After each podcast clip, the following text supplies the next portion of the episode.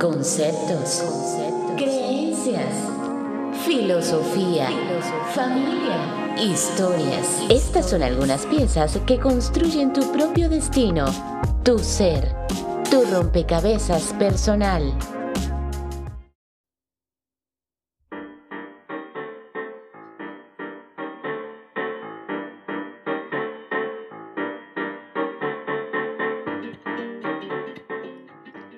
Las personas curiosas no se aburren nunca y su vida es un eterno estudio de la alegría.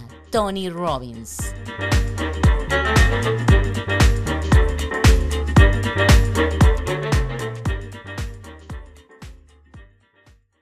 Crecí en un municipio, un pequeño pueblo llamado Huacara. Guacara me dan por nombre, mi forma es de caracol, vivo en la humedad tranquila, huyo de los rayos del sol.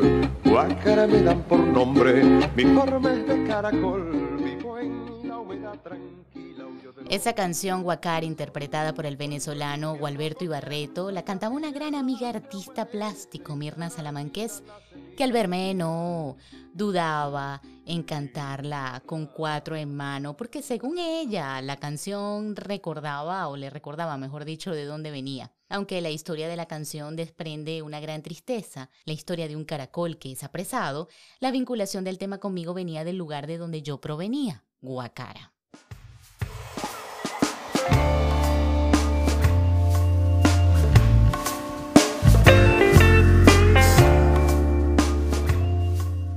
Los días de semana, mis hermanos y yo estudiábamos en la ciudad de Valencia, a 20 minutos de Guacara. Al caer la tarde, casi a las 6, regresábamos a casa, Los Naranjos. Así se llamaba la urbanización donde vivíamos en Guacara. Los fines de semana permanecíamos en casa y los sábados por la tarde salíamos a explorar. A principios de los 90, la cuadra donde vivíamos no estaba totalmente habitada habían unas casas abandonadas. Un día sábado, los niños de la cuadra, mis hermanos y yo salimos a pasear bicicleta. Andando, vimos una de esas casas abandonadas abiertas. Esa casa despertó nuestra curiosidad y entramos como cual pandilla a explorar y colocar objetos para hacer de ese espacio nuestro refugio de juegos. La idea era crear, hacer lo que quisiéramos, con la libertad que sentíamos del lugar. Fuimos apropiándonos de cada parte de la casa. La limpiamos y la hicimos nuestra, al menos eso creíamos. Yo diseñé las reglas de permanencia en la casa. Nuestro invento duró poco. La casa iba a ser habitada y colocaron seguridad. La cerraron. Ya no pudimos entrar. Pero la curiosidad fue el inicio que me permitió comprender las personalidades de cada uno e iniciar esa fase exploratoria presente en todos los seres humanos.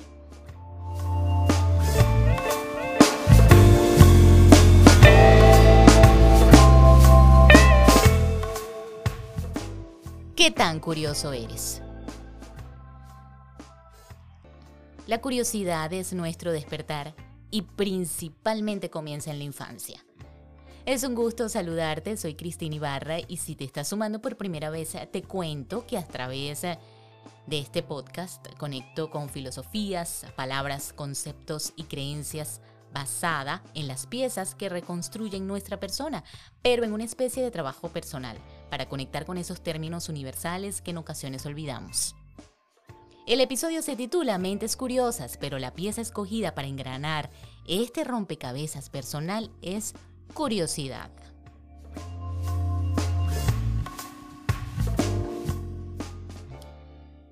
Hay un dicho muy popular en nuestra cultura que dice la curiosidad mató al gato.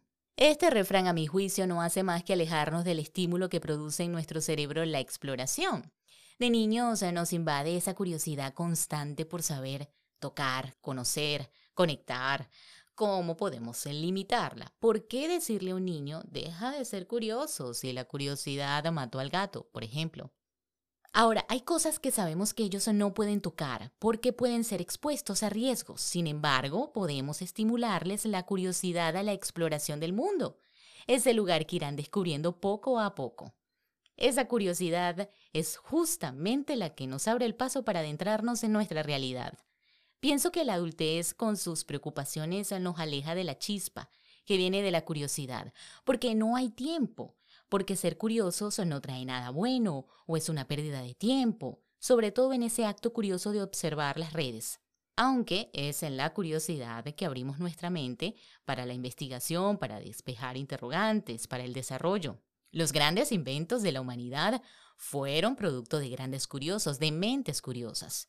La rueda, la máquina de vapor, la escritura, la radio, la TV, el automóvil, el Internet, del que tanto nos servimos hoy en día, la inteligencia artificial, así como tantos otros inventos que vinieron de mentes curiosas e ingeniosas. Escojo esta pieza curiosidad para sumarla a mi rompecabezas porque me considero totalmente curiosa. La curiosidad como una manifestación natural y única, que es el motor que me invita a la lectura, a la investigación, a la creación, a la exploración. La curiosidad, esa pieza indispensable en nuestro rompecabezas personal.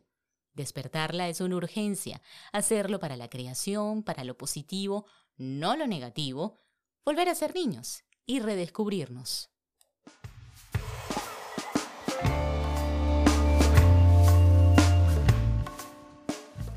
Soy una curiosa por el saber, por el conocimiento, no de mente ingeniosa, pero sí curiosa. Mi abuela, que me cuidaba en la ciudad de Valencia mientras mi madre trabajaba, me colocó un sobrenombre que no existe en el diccionario. Disposicionera, bueno, al menos eso yo creo, ¿no? Pero que forma parte de esas palabras que las abuelas inventan, o mejor dicho, que mi abuela se inventó en el momento para otorgarme un crédito a mi instinto curioso. Ella lo asociaba a la acción que yo tomaba de invitar al resto de mis hermanos y a mi prima a hurgar, remover, buscar cualquier cosa que había en los cuartos, a la que ella por supuesto no le gustaba que nadie entrara. De allí se afinca mi curiosidad, pienso que por lo desconocido, lo que quizá es prohibido, en este caso, el cuarto. El concepto de curiosidad en su etimología proviene del latín curiosus, compuesta por cura, interés, y osus, abundancia.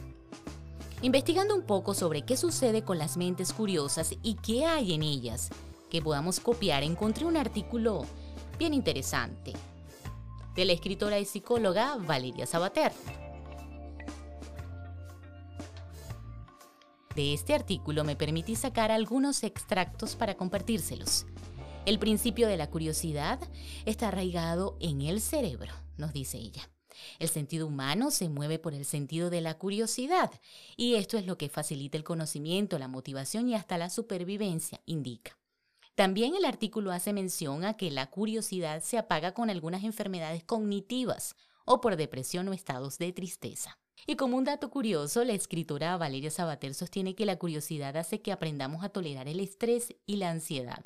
Por otro lado, otro artículo, pero del diario La Noticia, nos enumera cuáles son los 12 hábitos de una persona curiosa. En el puesto número uno, tenemos que poseen una mente abierta para aprender. En el puesto número dos, tienen muchas preguntas. Ya como en el tercer escalón, son personas que se, automotivan proactivamente. En el puesto cuatro, su premisa es creer. Como punto número cinco, no miden el tiempo. En el número seis, encuentran más de una respuesta y solución. Como número 7, no tienen miedo a equivocarse.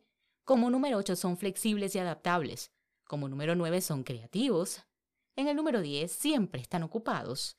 Número 11, muestran empatía. Y por último, el número 12, destacan por su alto desempeño.